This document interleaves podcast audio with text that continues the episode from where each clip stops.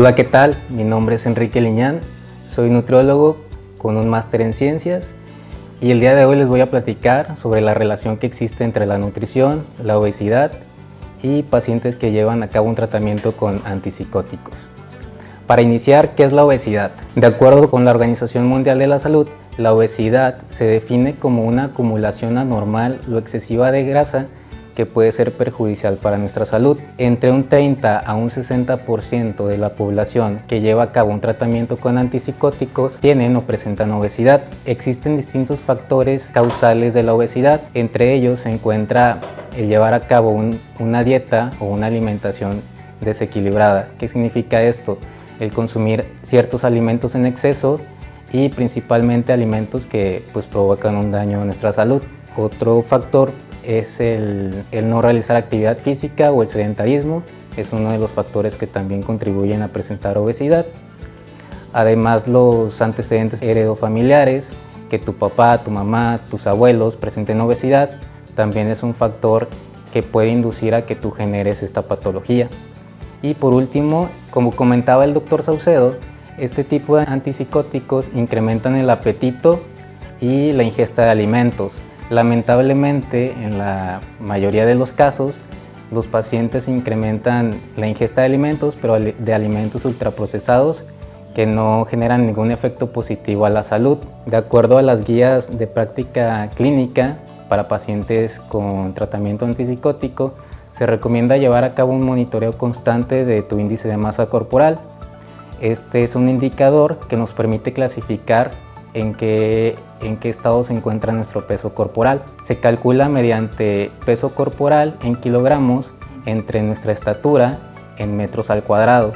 Si tu resultado es igual o mayor a 30, se clasifica como obesidad y si presentas un rango entre 18.5 a 24.9, se clasifica como normopeso. Por eso la importancia de llevar a cabo un tratamiento para el control de tu peso. Por lo tanto, te voy a dar 5 recomendaciones que te van a ayudar a mantener un peso saludable.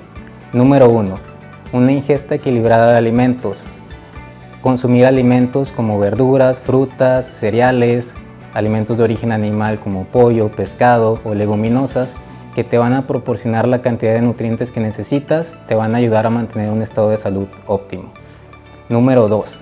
Evitar el consumo de alimentos ultraprocesados como galletas, papitas, chocolates, dulces, tienen cantidades en exceso de azúcares y grasas que no te van a generar ningún beneficio a tu salud y van a generar o van a propiciar a que tú presentes obesidad. Número 3. Evitar el consumo de bebidas azucaradas.